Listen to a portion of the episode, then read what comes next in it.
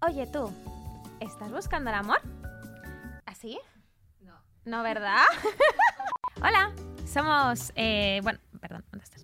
Hola, yo soy Sandy y ella es mi amiga Patricia. Y estamos... Ah, no, no estamos, no estamos. Por favor, Vale. señora. No te pierdas Shipeo, tu podcast. Mucha gente no entiende shipear, ¿eh? Claro. Si lo que te gusta es no participar, pero sí cotillar las citas de otros, nos podrás escuchar en todas las plataformas. No te pierdas Shipeo, tu podcast de citas favorito.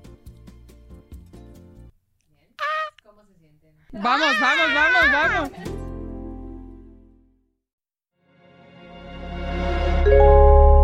Podimo. Las mejores historias en audio. Es la, la, la cattiveria, se dice en Italia, La- algo hecho con, mm, con maldad. Un artista debe ser completamente libre y, eh, lejano de la so- soberbia, de la envidia, de la avaricia, de la ira. eh, o si la quiere conocer es para contarla a través de una canción. Pienso que desafortunadamente no solo es en el mundo del arte lo que te estoy diciendo.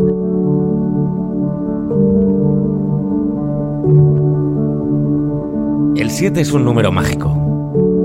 Desde la antigüedad, este dígito encerró un halo de misterio. Para Pitágoras era el número perfecto. En un dado de seis caras, la suma de los puntos en las caras opuestas del mismo siempre sumará 7. Siete días de la semana, siete notas musicales, siete maravillas del mundo, siete días de la creación, siete colores del arco iris, siete chakras del ser y siete pecados capitales. Soy Xavi Martínez y juntos vamos a empezar un viaje de descubrimiento muy especial, de la mano de personalidades extraordinarias con experiencias vividas increíbles. Porque llevamos toda una vida ocultando nuestros pecados, pero olvidamos que todos ellos nos hicieron llegar hasta aquí. Esto es Seven.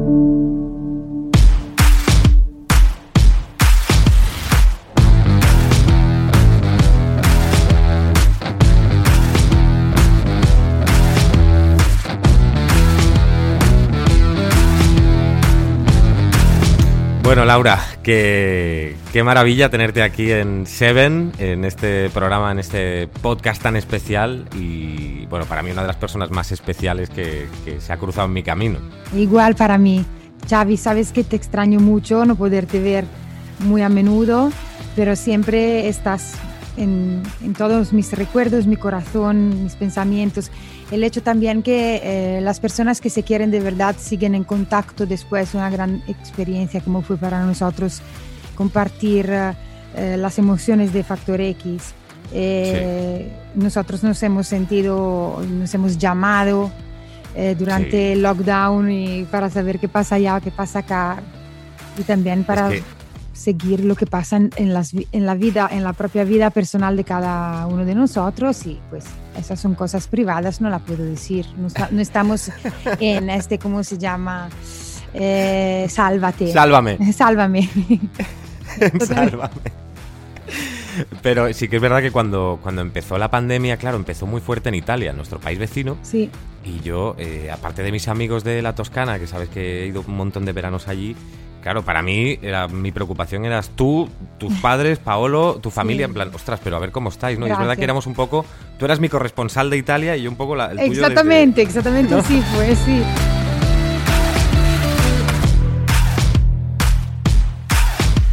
De una parte, había esperado que, mm, que España y los otros países no estaban involucrados en eso, pero cuando supe que todo estaba pasando en todo el resto del mundo, obviamente siendo los primeros aquí en Italia en vivir esta experiencia, quería dar consejo. Me acuerdo, por ejemplo, que estuve mm, los primeros días de febrero viajando a Madrid eh, para grabar unas partes de mm, La Voz. Eh, ya tengo fotos en el teléfono eh, que tenía la mascarilla. Se ve que ya había leído algo tipo que pasaba en China o eh, fue un poco raro que me acuerdo que me tomaba, la gente me tomaba el pelo, que yo viajaba en el avión con eso, pero desde ahí aprender lo que significa, lo que ha significado cerrarse en casa y de repente no sabes ni si puedes ir afuera a comprar la comida y no sabes si estará bastante comida, obviamente estaba, pero te preguntas miles de cosas, te sientes, no digo completamente, pero casi abandonado y a ti mismo y, muy poco protegido, porque cuando una, un- una enfermedad como esa eh, llega de repente y ni los ah, médicos, eh, los políticos ni hablar, pero eh, los virólogos no saben, uno dice una cosa, uno dice una otra, te da, te, te- te sientes sin el suelo bajo los pies y no importa que eres hombre, mujer, grande, pequeño, o sea, todo creo que lo hemos vivido con una, lo estamos viviendo todavía, ¿eh? porque muchas cosas están sin respuestas y no sabes cómo, cómo portarte, pero me acuerdo que llamaba a todos diciendo, mira, prepárate porque creo que está llegando. ah, me acuerdo de esta cosa que llamaba a todos, vete al supermercado, compra agua. eh, Aquí al principio no encontraba las mascarillas porque en una semana terminaron en toda Italia y, y también el gel. Y me acuerdo que he tratado de comprarlo en varios sitios ah, de internet, como en Amazon o otras cosas, y ya no estaban, ni, ni se lo ordenaba desde América o no sé qué. Entonces debo agradecer a algunos de mis fans en España, la verdad es esa, porque mis primeras mascarillas, eh, esa PPF, PP, Sí, la FFP2, Ah, ¿no? ah, Sí, bueno, ha invertido buenas, las letras, pero son esas. no las encontraba y me la ha enviado una chica de Madrid. Que sí. ¡Qué bueno! sí, porque todavía ya no estaba esa preocupación. Entonces, las primeras tres llegaron, fueron madrileñas. Qué, qué- qué fuerte. ¿eh? Sí, yo creo que además hay mucha verdad en lo que dices, porque esta pandemia que parecía como algo de película, ¿no? Que, que jamás íbamos a vivir una cosa así. Claro, eh, en un mundo que yo creo que además está súper gobernado por la soberbia, mm, por esas sociedades en las que todo el rato hay un culto al ego, mm, estamos cuidando todo el rato las apariencias, eh, se quiere ser mejor que el otro constantemente, ¿no? A veces sin justificación incluso. eh, nos ha igualado. O sea, si, si cogemos uno de los siete pecados capitales, en este caso la soberbia, podemos decir que la pandemia eh, ha atacado un poco a la, a la soberbia de muchos. Ha igualado las cosas. En el momento mismo en el, que, en el que estábamos viviendo eso, porque mi impresión es que desde cuando abrieron otra vez las fronteras y el lockdown ah, acabó, otra vez es como si no hubiéramos aprendido mucho. O sea, por lo menos las personas que yo veo, y- y- y veo en televisión en Italia o, o sea, las experiencias que se viven, hay mucha más violencia. En, en mi país, en este momento, hay muchos casos de personas tan llenas de rabia que mm, se convierten en violencias y, eso parece que se ha, ha estado como, en lugar de enseñar algo, eh, está quitando afuera lo malo de muchas personas. Entonces, sí, hay, la soberbia seguramente es uno de los males gigantes de, de nuestra generación, podemos decir, y la que viene después. Y, y desafortunadamente imagino todas las que vendrán, porque me parece como que en general todo lo que nos han enseñado desde cuando éramos pequeños y que nosotros tratamos de enseñar a los que ahora son pequeños, no está sirviendo mucho. Son palabras casi al viento porque no, no sé, tenemos tantas historias, eh, tantas, eh, tantos cuentos de personas eh, que han hecho mal en este mundo y todavía existen muchos ejemplos de esos dolores, es- de estas, de estas, repito la palabra violencia, porque también superbia- soberbia es algo que ha- de alguna manera es muy cercana a la violencia, quizás más psicológica, obviamente, pero... Sí, es que claro, la, la soberbia engloba, a- dicen que es el pecado de pecados porque engloba a todos. De la soberbia sale la envidia también, está la ira, ¿no? Ahí Lo que tú decías de la sí, violencia. Absolutamente. Y, y es verdad, es verdad, o sea, y, y- no aprendemos, ¿eh? O sea, eh, la frase, a mí me encanta esa frase de quien no conoce su historia está condenado a repetirla, pero no paramos de repetirla. Y, y la vamos modificando, por ejemplo, con las redes, Mm,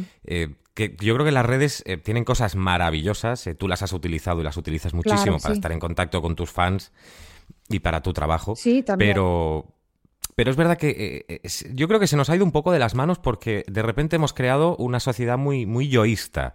O sea, Mm. estamos enseñando solo lo mejor de nuestras vidas, solo lo Sí. más bonito, incluso intentamos a veces crear una vida para enseñar esa, esa falsa, ¿no? O sea, sí. Eh, y al final La hay una crisis de identidad. Lo que has dicho me- es, es muy interesante de yoísta, porque mientras, no sé, por ejemplo, en mi infancia me acuerdo que estuve muy educada a ser altruista, ¿se dice en español? Sí. Eh, ahora todo parece que a través de, mm, sobre todo los- las redes sociales, tenemos que aprender cómo cuidarnos más, eh, ser eh, concentrados, como tú dices, eh, en mejorar nuestra personalidad, nuestros looks. Eh, es todo muy yo, yo, yo, yo, como tú dices. ¿sí? Y, y eso es, eh, de una parte, es muy importante porque hay muchas personas, eh, como, yo, por, como yo, por ejemplo, cuando era más pequeña, que no me cuidaba mucho a mí, me interesaba mucho más eh, que los otros estaban bien, que, y eso me ha hecho, eh, me ha dado algunas dificultades al, principio, por ejemplo, de mi carrera, porque no creía muchísimo en mí y en- entonces he tenido que hacer un trabajo sobre eso. No creo que al día de hoy hay muchas personas que en realidad ah, se concentren más en los otros. ¿Sabes de qué se concentran de los otros? En saber lo que piensan de nosotros, que es diferente de la- la- el punto de vista mío, ¿no? Y eso es muy peligroso. Yo amo las redes sociales como mm, creo muchísimos, creo tú también, o sea, el, el Internet es, eh, estar en el web es, eh, es interesante, o sea, es, pero nos ha dado una otra cosa que es, creo que es muy peligrosa, que es la velocidad. Eh, en el sentido que es cierto que es más fácil, por ejemplo, yo me acuerdo, quería saber algo, no sé, ¿cómo se dice en español? Superbia, soberbia. Para saberlo tenía un vocabulario. Uh, si quería saber cómo era España a nivel geográfico, eh, tenía una enciclopedia. Enciclopedia, claro. Exactamente. Y ahora, eh, pero vai- ten- tenía que comprar la enciclopedia y eh, horas a buscar en páginas y páginas. Ahora, en dos minutos tienes todas las respuestas sobre todos los argumentos y no solamente las la respuesta, las respuestas, porque de todo ahora tenemos varias opciones de respuestas. Lo que, mm, que, pues, para mí es peligroso es eso, o sea, tener la opinión de todos, también de tú no sabes quién te ha dado una respuesta y no sabes si es competente en eso. Y también que esta rapidez con la que en- encontramos eh, soluciones eh, no nos permite conocer eh, nuestra propia, nuestros tiempos de calma, que eran eh, necesarios para reflexionar, para encontrar dentro de nosotros nuestros ritmos en todo. Ves, que hoy, al día de hoy hay poca gente, por ejemplo, que estudia un instrumento por cómo debe ser eh, estudiado. O sea, quiero tocar el piano, ya me compro una programación o una app que me enseña en dos semanas y ya. No funciona así, porque el piano se aprende para poder escribir algo o quitar afuera una emoción y no para repetir la canción que te gusta a la radio. Y e- es esa, la parte más profunda de nosotros se está perdiendo en todo. Creo que somos muy, mm, no sé, como demasiado ligero. No, no- no hay mucha, e- el tiempo de saber por qué somos Sí. así. Sí. O sea, La profundidad, la profundidad. Nos estamos olvidando de, de parar y, y disfrutar la esencia de las cosas. O sea, nos, nos conforma. Estamos comiendo pipas todo el día, ¿no? Las, las comemos y las tiramos.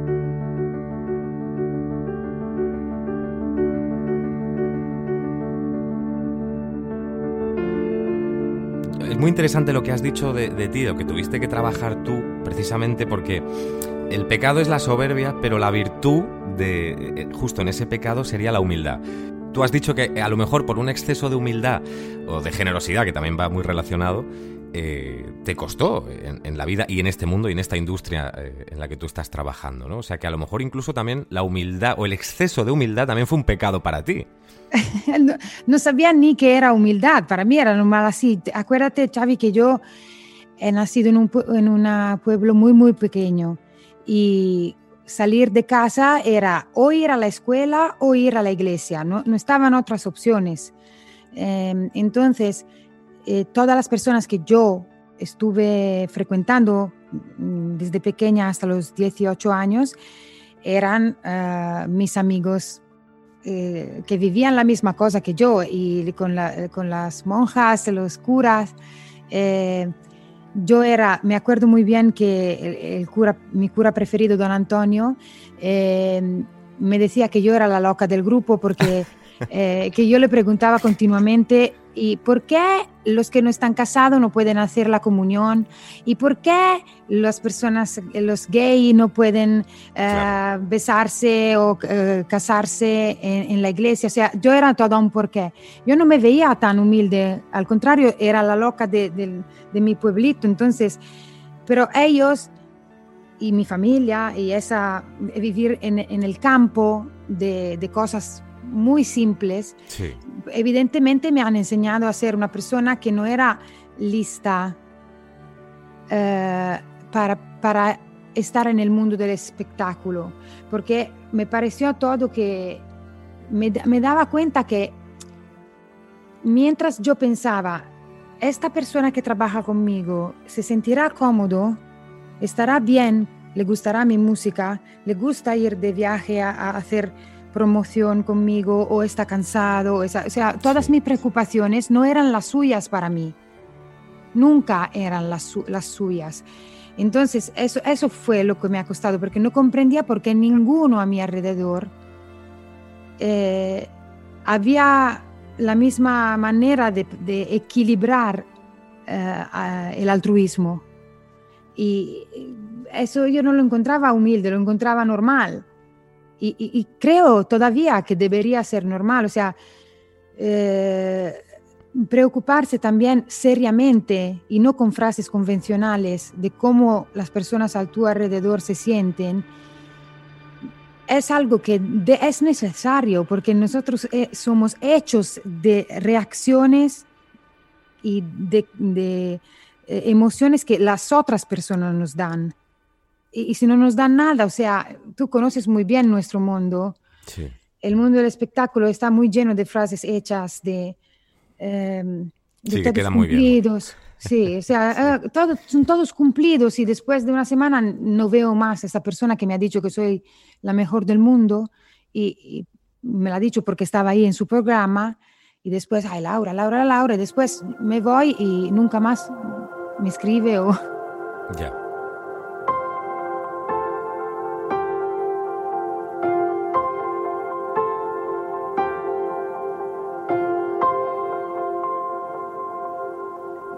Porque tú cómo reaccionas, explícame una cosa, ¿puedo hacerte yo una pregunta? Hombre, claro, por favor. ¿Tú cómo reaccionas en frente de esa falsedad? Yo me he acostumbrado, o sea, el, el- que es un poco triste, pero eh, es verdad que al principio eh, comparto totalmente lo que tú has dicho, porque para mí sí que es verdad que era un mundo muy abierto, es un mundo en el que hay eh, mucho cumplido, mucho espacio parece, ¿no? Para llenarlo cada día de gente nueva y que incluso dices, Sí. "Jue, eh, qué excitación, o sea, cuántos inputs positivos puedo acabar recibiendo, ¿no?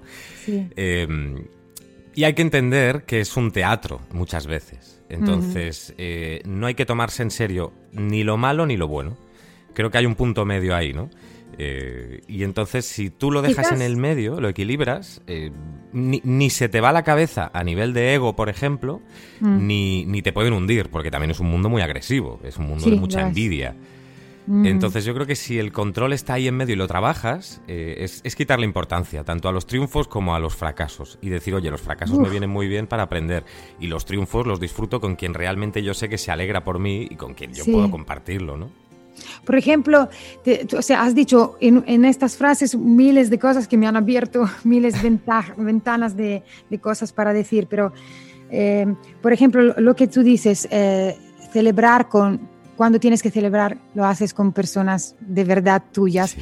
Cuando a mí me ha pasado en los años ser nominada en algunos premios y después yo siempre ah, me emociono mucho, me tiemblo, estoy muy nerviosa por días, algo así, pero todas las personas que viajan conmigo saben que yo necesito un premio verdadero final, que yo gane o menos la nominación, que es irme vestida de gala, porque así tenemos que estar ahí en el, Claro. en el show, pero irme a comer una hamburguesa en un, en un sitio.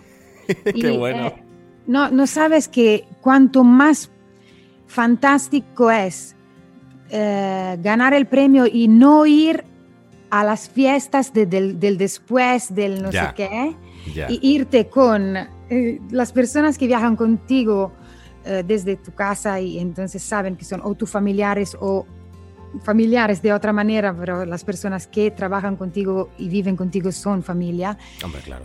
no sabes qué es.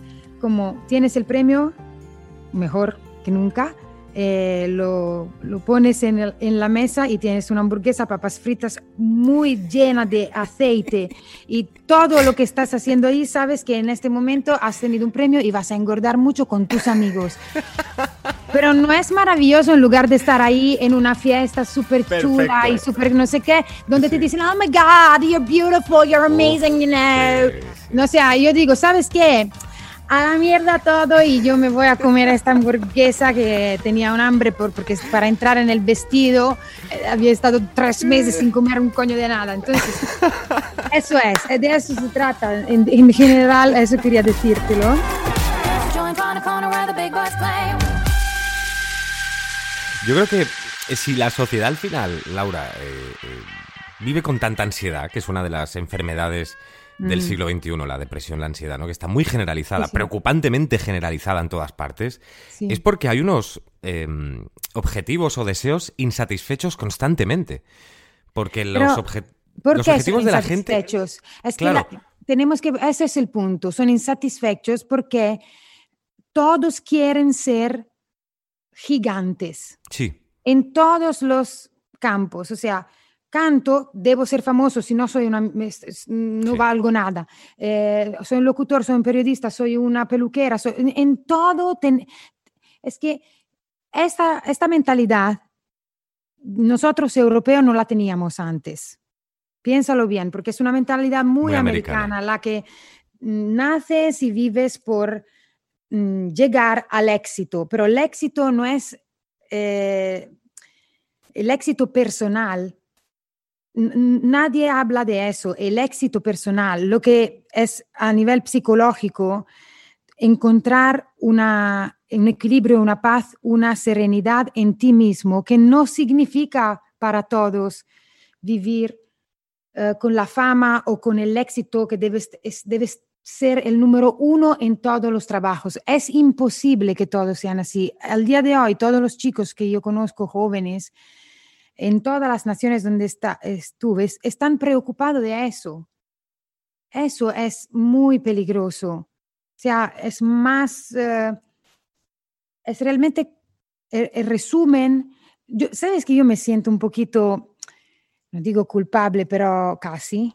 Digo, yo en la, en la música, en esos 27 años de carrera, no he dicho nada. O sea, no he, digo, a- alguien me habrá escuchado, porque si he vendido tantos discos, habrá escuchado lo que he dicho en la canción o es, en mis entrevistas o mi manera de ser. Y no quiero decir eso porque quiero ser un ejemplo de qué, de, de perfección, pero eh, creo que hay muchos cantantes, porque yo hablo de música, eh, eso conozco, que han dejado oh, huellas eh, sobre una manera de ser Y aunque yo soy famosa, aunque me ha, me ha ido muy bien a nivel ah, de resultados, ah, de números, eh, siempre he tratado de explicar a través de las canciones melancólicas o del miedo que, que he contado en, en la música, que nunca había llegado a una meta.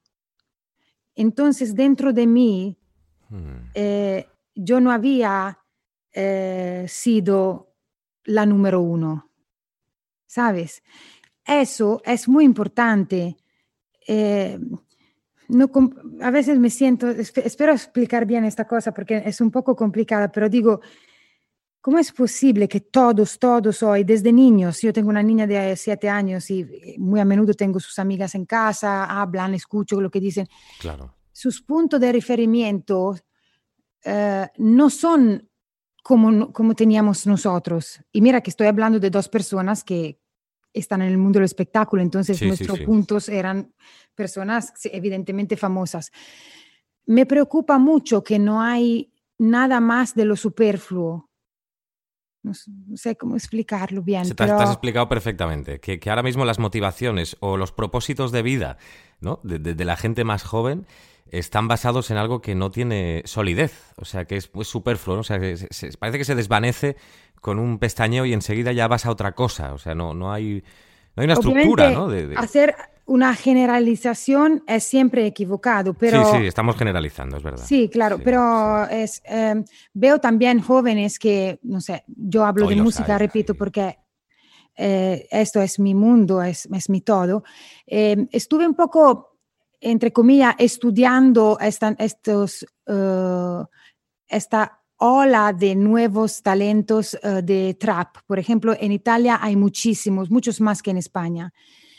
Y algunos de ellos, bueno, se ve que, bueno, es- copian notas y escriben lo que le pasa en aquel momento mientras están en el baño cagando, no sé qué.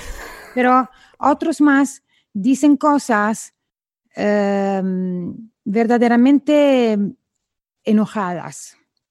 Todo tiene una base de enojo demasiado fuerte que es, que es interesante eh, la manera en la que se explican. Entonces, eh, es como que quiero otra vez juntarme a lo que decía antes. que le hemos enseñado nosotros de la generación de los 90 a ellos cuando eran ellos pequeños? Ya, autocrítica, ¿eh? Mm. Yo, yo lo pienso mucho, ¿sabes? Porque eh, siempre en la música estuve el pop, el rock, el rap, eh, miles, miles de facetas, pero ahora repito que en mi país todo está muy concentrado sobre lo que es el trap, el rap, y, y la- es una manera de can- cantautoriado eh, diferente y todo muy hablado, menos cantado. Está bien en algunos casos, según mi opinión, pero ¿cómo es posible que todos están tan enojados? La ira. La ira.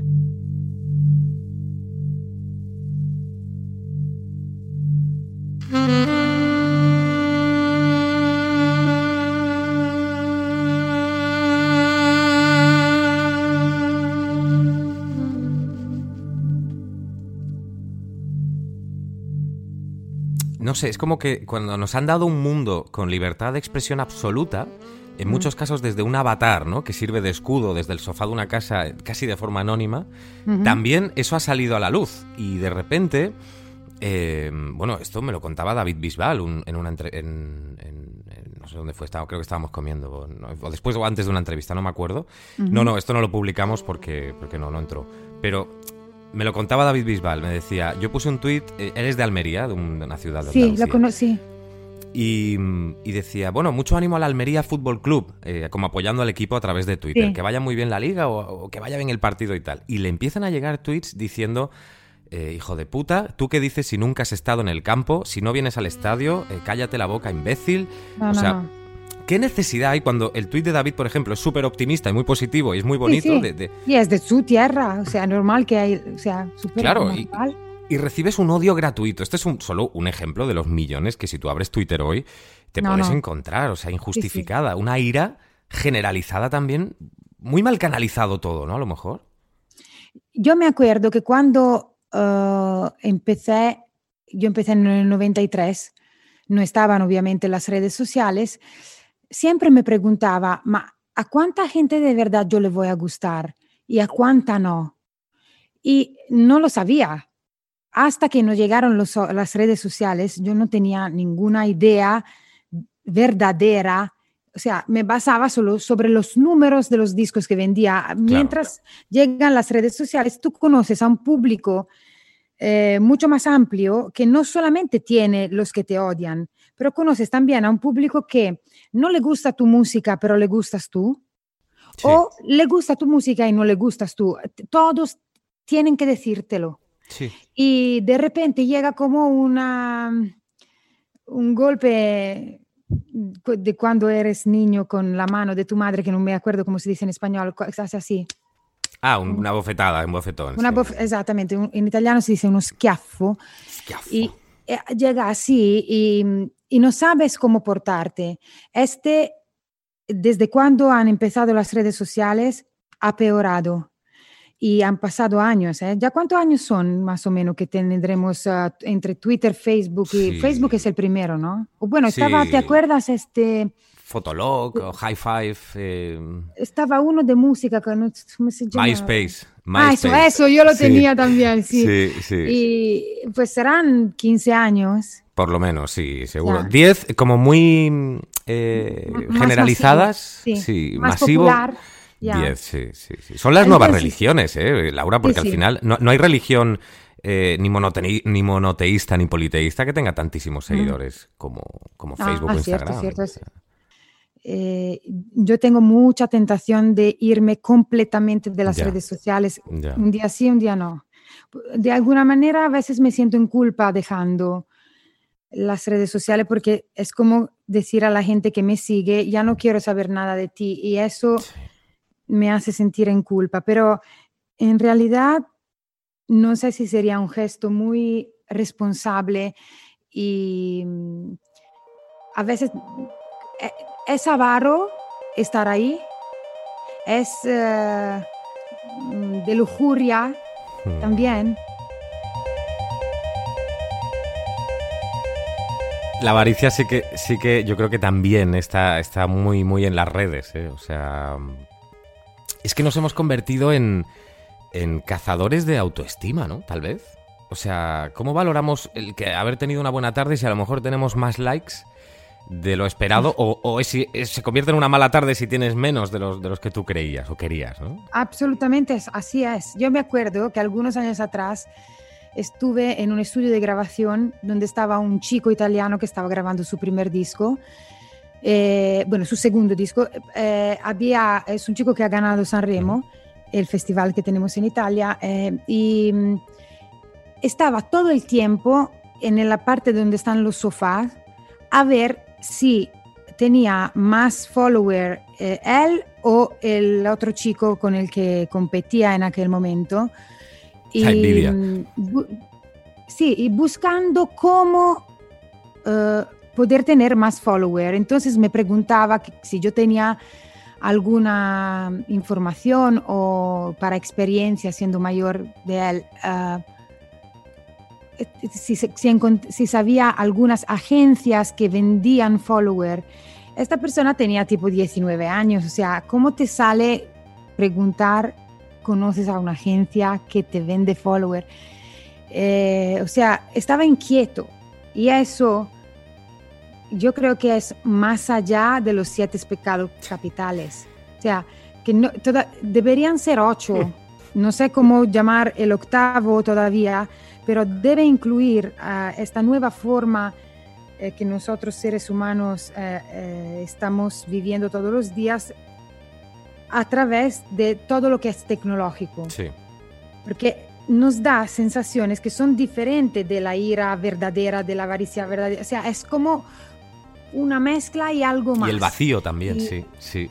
Eso, sí. el vacío casi debería ser incluido en los pecados capitales. Porque sí, es una sensación y obviamente no puede ser un pecado, pero no sé, el tipo de vacío que se vivía antes era muy cercano a la soledad. Eso es un vacío hecho de, de nada.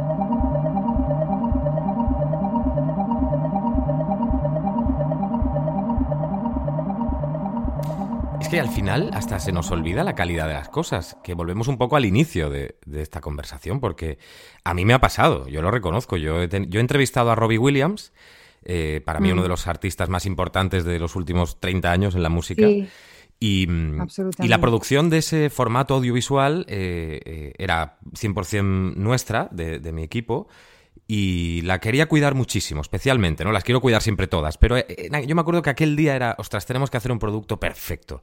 La sensación cuando acabó la producción, por la conversación que había sido maravillosa, lo que él había contado, los mensajes que había dado, yo feliz no, lo siguiente, o sea, muy contento.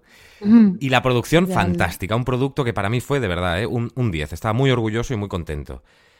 El no tener después, cuando se publica un número X de likes, eh, un número X de tweets hablando de ello, una repercusión eh, X, eh, ya me hace pensar que el producto no era, no era tan bueno y ya la felicidad no era igual. Fíjate qué tontería, porque al final lo que hay que hacer es algo que remueva, ¿no? Si tu intención era esa y estabas feliz Pero con ello. eso es un, ah, Xavi, eso es un punto que tienes que explicar muchas veces, por favor, porque este es quizás una de las soluciones para ayudarnos y ayudar la nueva generación. O sea, de verdad lo que tiene más like es el, lo que ha tomado 10. eh, o no que ha tomado 10, que ha producido por 10.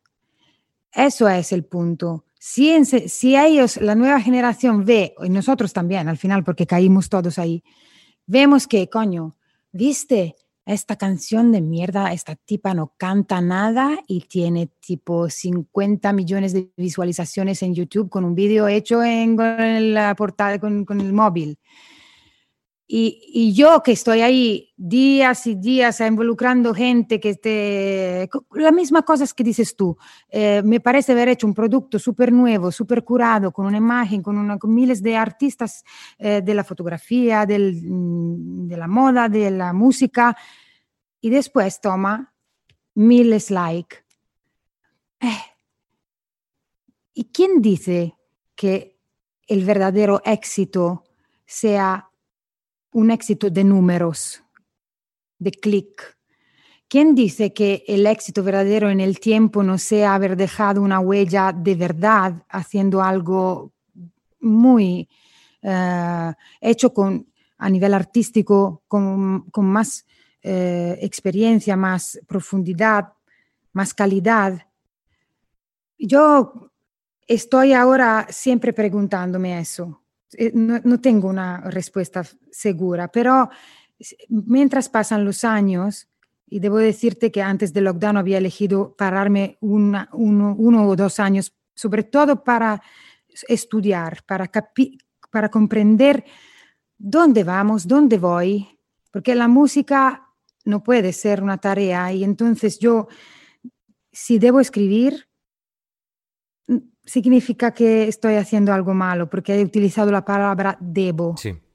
si necesito y quiero y muero porque no puedo no escribir, entonces estoy, estoy haciendo algo que va a dejar por lo menos algo importante para mí. Yo pienso que mientras pasan los días, la calidad es lo que, eh, en lo que yo personalmente debo invertir. Eh, no, me deb- no debo tener demasiada ansiedad. No sé, mm, ahora yo siempre he pensado, ¿lo voy a decir eso o no lo voy a decir? Eh, pero al final, sí tengo que decirlo que sea contigo entonces. Em,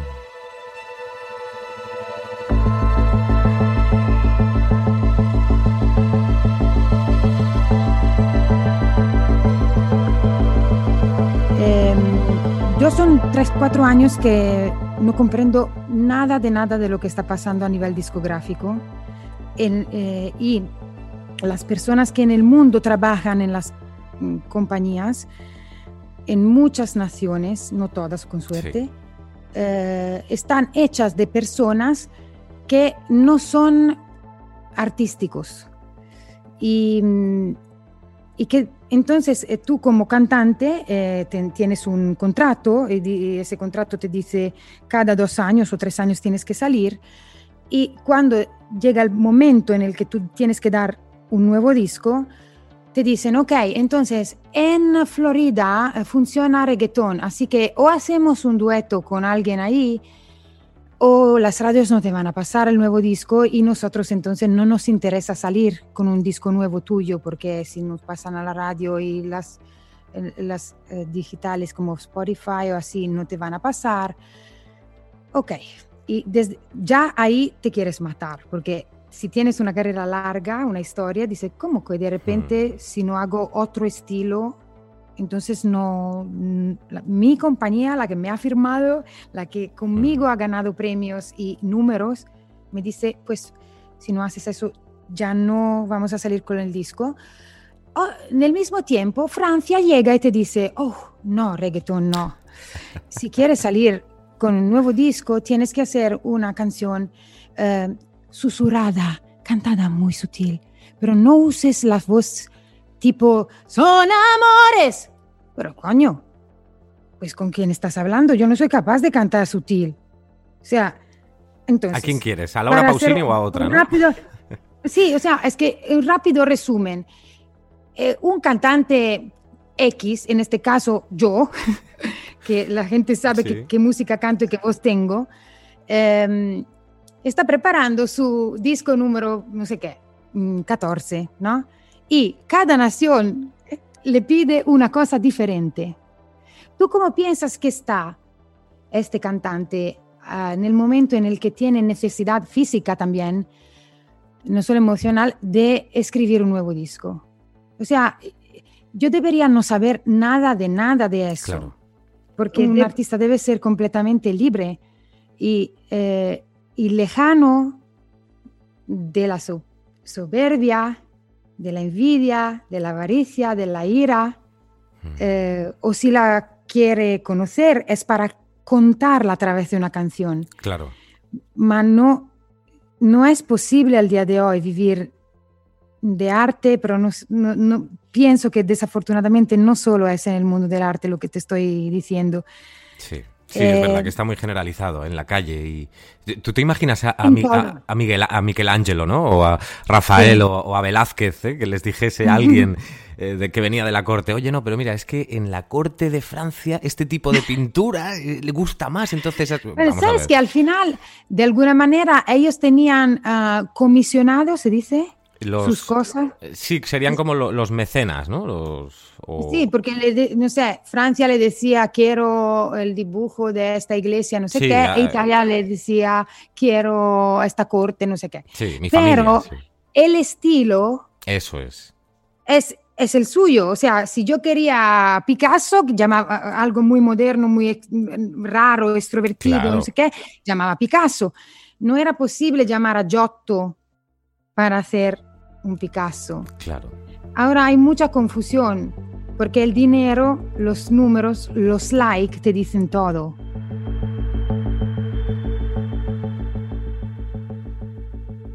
Volvemos a la avaricia, ¿no? O sea que para mí también está en todas partes. Eh, ¿tú, tú, Laura, has visto a mucha gente en esta industria vivir por encima de sus posibilidades?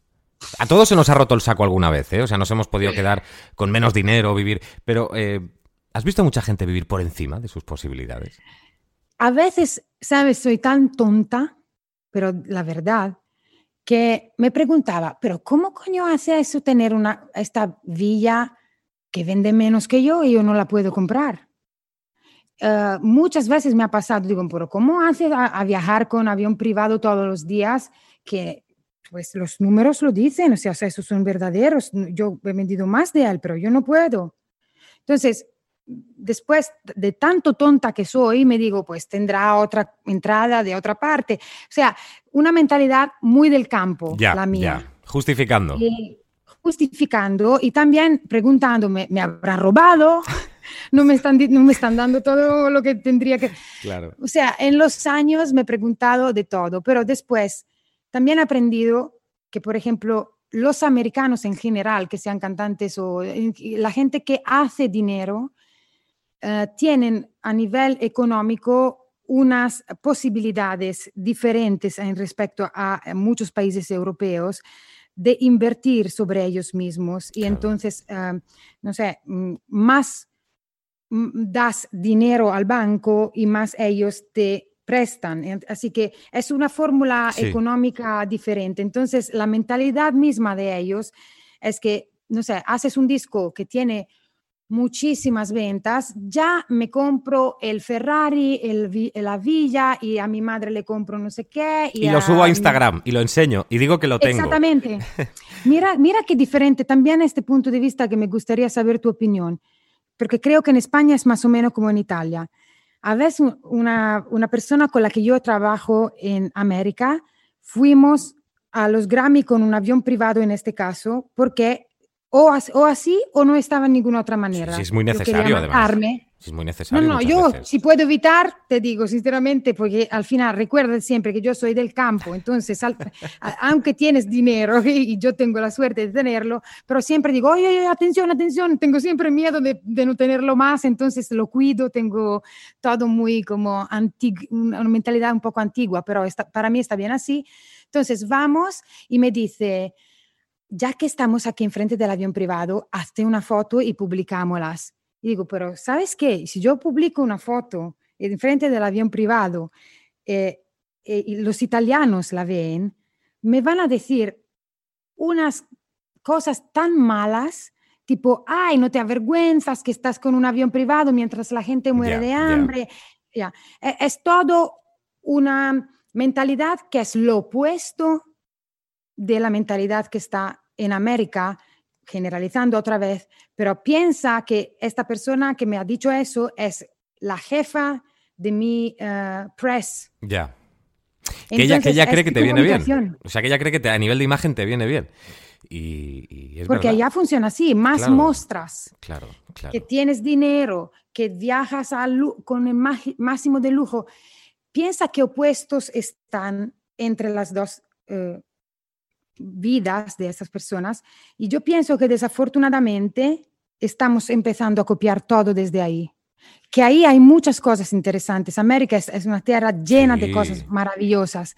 Pero ¿por qué copiamos las que eh, en lugar de enseñarnos valores y calidad, que ahí hay muchísimas? Y ambición positiva. O sea, a mí el Think Big me, gusta mucho porque de ahí viene la, la revolución de verdad, los grandes avances Sí, en la sí, humanidad, el, hacer cosas grandes. No, por ejemplo, el hecho, por ejemplo, lo que no copiamos que me mata es, tengo 21 años, tengo una idea Sí.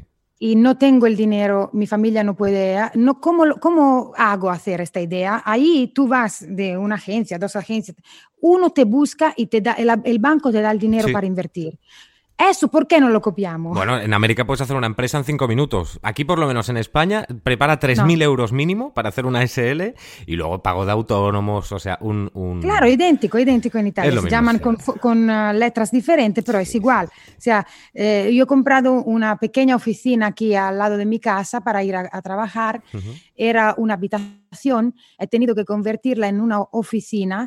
La compré en julio me la, eh, y, y llegó, llegaron las cartas que de habitación era oficina en marzo. Madre mía. O sea, madre eh. Sí, ¿te que no- das cuenta? es que no, es imposible. O sea, nos ponemos barreras para, para el progreso. O sea, es tremendo, tremendo. Es tremendo. Y hablando- El progreso no puede venir solamente de una calle. O sea, el progreso no Sí. es solamente en las redes sociales. El progreso debería ser otra cosa, coño. O sea, a mí me da una ansiedad todo eso. Bueno, hoy nos estamos quedando a gusto, la verdad, ¿eh? porque yo creo que además es Sí, muy pero yo ya casi estoy en la ira. Entonces ya me estoy poniendo.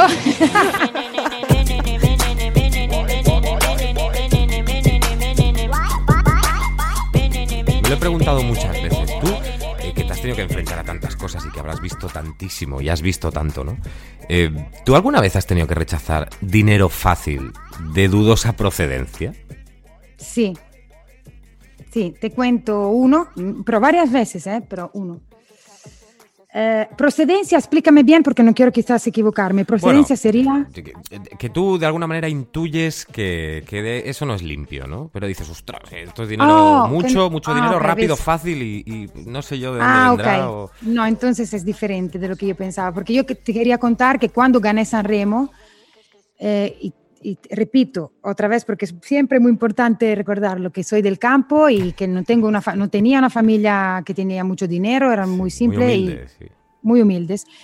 Eh, llegó de un día al otro eh, la propuesta de hacer una publicidad de eh, gasolina, eh, donde yo tenía que decir, eh, también nosotros jóvenes utilizamos esta gasolina para ir eh, de cualquier parte y bien. Era una cosa horrorosa, o sea, yo canto Marco se ha marchado para no volver y tengo que estar ahí con la pompa del gas, como de, de la, de la gasolina. Ridículo. Mucho en sentido. Sí, sí, todo tiene mucho Sí, sentido. nada de sentido, ya. Y, pero cuando llega el número de, de dinero que tenían que darme, eh, eh, fuimos una semana de- eh, tumbado en, el- en la tierra, digo, en mi casa, co- con la boca abierta para decir, ¿qué coño hacemos ahora? O sea, no sabíamos qué hacer. Y ahí he rechazado porque no me parecía nada, sinceramente, nada de artístico, nada de Claro, o sea, en valor, este caso, de- eh, tú rechazaste dinero fácil y rápido porque creías que no Sí. te beneficiaba o que no era coherente con lo que tú eras. Exactamente, Vale, pero lo que me vale. preguntaste tú, ves que he hecho bien a preguntarte Sí, no, no, qué bien. significa. Es diferente, pero, ¿no? La pregunta que me estás haciendo. Dinero fácil, pero sucio. Yo conocí una vez una persona que me dijo que le podía haber cambiado la vida. eh, vive muy humilde, eh, muy, muy- pues con lo básico y feliz y está muy bien. Eh, pero él siempre lo cuenta como que podía haber sido millonario en un momento determinado cuando le ofrecieron un, un negocio un poco raro, turbio, con diamantes. De Mm. dudosa procedencia, tú los tenías que vender de una forma, no sabías bien bien de dónde venía, en fin. Y él lo rechazó porque creía que éticamente no era correcto. Pero sí, cuando yo le pregunto, oye, ¿y te has arrepentido alguna vez de no haberlo hecho? Dice, hombre, cuando veo pasar un Ferrari por la calle, pues tengo envidia. Eh, Sí. Cuando veo esa casa que no puedo tener, tengo envidia. Pero en realidad, en el fondo, sé que hice bien, ¿no? Pero sí que conviven las dos. Es, es difícil encontrar personas que rechazan eso hoy. Mm. Porque cuando te ofrecen eh, un dinero que te permite cambiar tu vida y estar en el lujo, te- y, eh, es siempre más difícil. Mientras los años pasan, creo que es siempre más difícil, ya que hemos empezado a hablar ah, de lo que es la apariencia. La apariencia hoy eh, es tan importante que éticamente dices que me interesa ser ético. Es po- son pocas las personas que Sí. hacen así. Yo eh, debo decirte la verdad, no quiero mentir, pero eh, si- siendo que desde el- mi principísimo 93 tenía 18 años, eh, he vendido tantos discos y- y llegaron mm, en los primeros años mucho dinero para una persona que no tenía nada. Entonces, sinceramente, creo que ninguno ha venido a ofrecerme algo así porque sabían que yo ya lo tenía. Claro. O sea, es más fácil eh, estar convenciendo a alguien que de verdad te comería la cara para mm, ofrecerle eso, ¿no? Pero, cua- pero ¿cuánta envidia viste entonces? Porque claro, eh, yo creo que es algo que... que- que- No, no, que- no. o sea, hay, hay que diferenciar entre envidia sana, que puede ser un poco admiración, a mí me gusta más llamarlo admiración que envidia sana, pero Mm. bueno. Sí. Y luego la envidia real, ¿no? Que es esa en la que tú no es que eh, quieras lo que tiene el otro, es que quieres que el otro no lo tenga. Exactamente, bravísimo. Eso es la verdadera envidia. O sea, es la, la, cattiveria, se dice en Italia. Algo hecho con, mm, con maldad. Pues sí, yo, yo la he vivido muchísimas veces.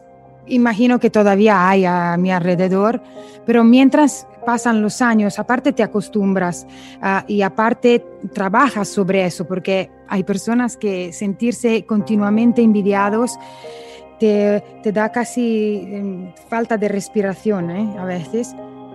Y también, eh, repito, con los pasares de los años em, empiezas a dar valores diferentes. O sea, no me interesa absolutamente nada que esta persona sea envidiosa de mí, porque además la mayoría de la gente que es envidiosa de mí no es envidiosa de las cosas que debería ser envidiosas de mí. O sea, Ya. es envidiosa de Se que queda en la tengo un superficie. vestido, eh, que, que tengo aquel escenario con, tos- con tantas luces o, o que, que sé que Armani me ha dibujado a mí un vestido que otro quería. ¿no?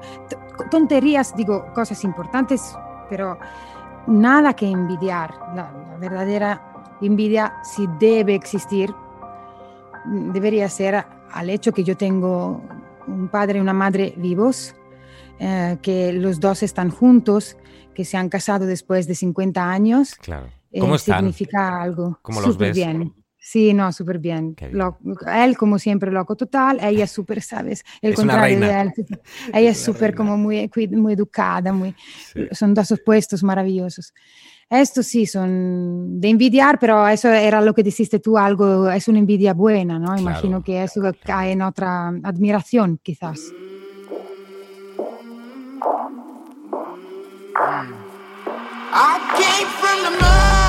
Oye, y para acabar, la última pregunta que tengo para ti Mm. es la siguiente. Ah. Laura Pausene, Sí, mi dica. ¿es posible que tu lujuria sea la gula? Pero claro que sí, ni lo pienso, o sea. Mi lujuria. No, ahora espera, para reír, sí. Mi lujuria es, es ser independiente.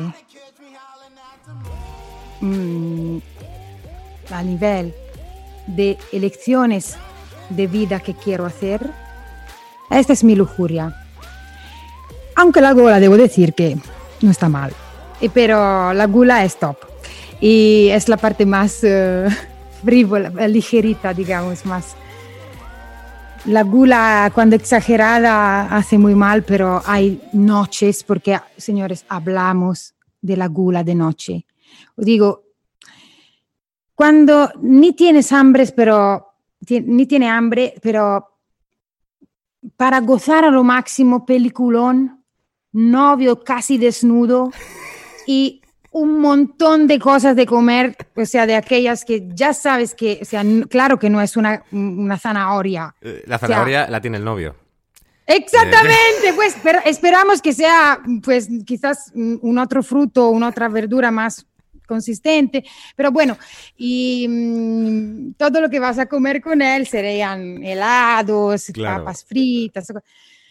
La gula es algo maravilloso. O sea, gracias a Dios que ha creado tantísimos productos. Oye, ¿y tú te, has, tú te has visto fea alguna vez? O sea, ¿o has dejado de comer eh, porque el canon de belleza que marca la sociedad eh, no era lo que tú veías en el espejo? Porque Allora, también tiene la contra, la gula. Mucha contra. A ver, yo físicamente soy desde adolescente eh, muy mujer, eh, pecho, traserón y todo, curvas. Y yo de carácter no soy así. Siempre eh, desde pequeña soy muy, eh, entre comillas, obviamente, pero masculina. Eh, en el sentido que me gusta, me gustaría no tener tanto pecho para correr, para moverme más, más fácilmente, no sé cómo explicar. Dentro de mí soy muy femenina, me gusta ser muy femenina. Eh, en los años 90, a diferencia de ahora, donde un día maravilloso nas- nació Kim Kardashian y nos salvó a todas las culonas. y mm, antes de su llegada, las, eh, las chicas tenían como ejemplo solamente eh, ser flacas, La ser, delgadez, sí, sí. la delgadez sí. fue... Entonces, obvio que especialmente en mi adolescencia, yo me miraba y decía, pero no me gusto, yo no soy así, ¿cómo puedo? Me vergüenzo. Pero, gracias a Dios, eh, la gula ha ganado sobre la, em, el ego. Y, te digo eso porque si yo no tenía esa parte de gula, eh, yo creo que hubiera caído en, en algo serio.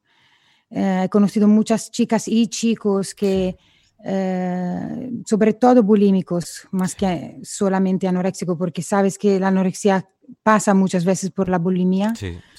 Y yo debo decirte, al día de hoy que tengo 46 años, estoy siempre que a veces insatisfechas de mí y de mi cuerpo y todo, pero agradezco mucho tener esta hambre que gana sobre eh, la, La culpabilidad. imagen. Sí. Exactamente, sí. Eh, siempre estoy de dieta, siempre trato, porque si no fuese así, imagínate cómo fuera eh, mi cuerpo, pero, eh, pero está bien, o sea, eh, ¿cómo se llama? Que siempre lo- te lo pregunto, te lo pregunté también en Factor X, aquel instrumento acordeón. Sí. En Italia se dice que cuando una mujer enflaca o engorda un año sí, un año no, es como un acordeón Como un que acordeón. se mueve. Sí. Y yo realmente me siento en eso, porque hay años que soy en forma y otros años que la gula ha ganado sobre la forma. O sea, pero paciencia. Yo creo que debo trabajar siempre cuidándome a nivel físico, como todos seres humanos, sin inventarnos nosotros mismos dietas o ir en, en el internet a buscar dietas Sí. que te dicen en flacas eh, 10 kilos en un, en un mes. eh, es peligroso. Ha- Hay siempre que estar de un doctor, eh, hacerse visitar y dar, hacerte dar una receta, algo que, que sea hecho sobre tu sangre, tu cuerpo, tus ritmos de vida. Es muy importante, eso es esencial. Y si, si el resultado no es que tú quieres ser 50 kilos, te llegas a 60, pero ¿qué, qué te interesa? Ahí el, el número verdadero en lo que te tienes que enfocar, yo pienso y, y aconsejo, es un número de 1 a 100 según lo que tú das a tu equilibrio personal, Equilibrio. interior. Sí, es eso. Es una larga, es un largo camino y una persona de mi edad todavía no lo tiene hecho. Te das más cuenta que no lo tienes hecho, pero no has llegado todavía al total equilibrio. Quizás nunca se llega, pero la conciencia de quererlo es, ah, es muy importante, es, es esencial en esta vida, más que ser, más que estar sobre una balanza que te dice el peso de tu cuerpo, haces un balance Hace- sí, de lo que sí. es tu vida. Pues, joder, me parece además un, un cierre que lo resume todo. O sea, nos pasamos la vida buscando el equilibrio yo creo que así tiene que seguir siendo, ¿no? Intentando encontrar el equilibrio para que ni los pecados ni las virtudes nos coman al final, ¿no? O sea, Sí, Pues, y además para encontrar el equilibrio en la vida, desafortunadamente, pero así es, según mi opinión, tienes que pasar a conocer los siete pecados capitales, porque si no sabes qué es la ira, qué es la avaricia, la envidia, la soberbia, la gula, la pereza, la lujuria, es la vida. exactamente, Los así siete que es la vida. mejor haberlos conocidos y darte cuenta de lo que significa que haberlos evitados completamente, porque creo que cuando una persona no conoce y evita, ehm, llega un punto de su vida que empieza a enloquecer y a estar absolutamente lejano de la- del equilibrio. Pues Laura, que de verdad muchísimas gracias. Ha sido joder, una charla súper inspiradora. Yo creo que que un montón de gente se la va a poner en bucle, la va a repetir, la va a escuchar un montón de veces. Eh, Espero que sí, pues por la compañía. No, por de verdad. que agradecidísimo de corazón porque aparte que ya sabes que te quiero muchísimo de una forma muy especial, es que Gracias, es que creo, creo que haces cosas muy buenas y creo que, que mostrándote y abriéndote tanto y enseñando esa esencia tuya, hay mucha gente que, que puede tomar buena nota precisamente de lo que hemos hablado, ¿no? de, de lo que ya no se ve mucho, de, de la autenticidad y lo real. Sí, quizás. Es una pequeña, pequeñísima um, hoja en un mar de árboles, pero ahí estamos, Xavi. Esta Bueno. hoja existe ya ahora, Pues la estamos escribiendo. Juntos. Que muchísimas gracias. Gracias a ti, te quiero mucho y gracias por ser la persona que me has permitido conocer.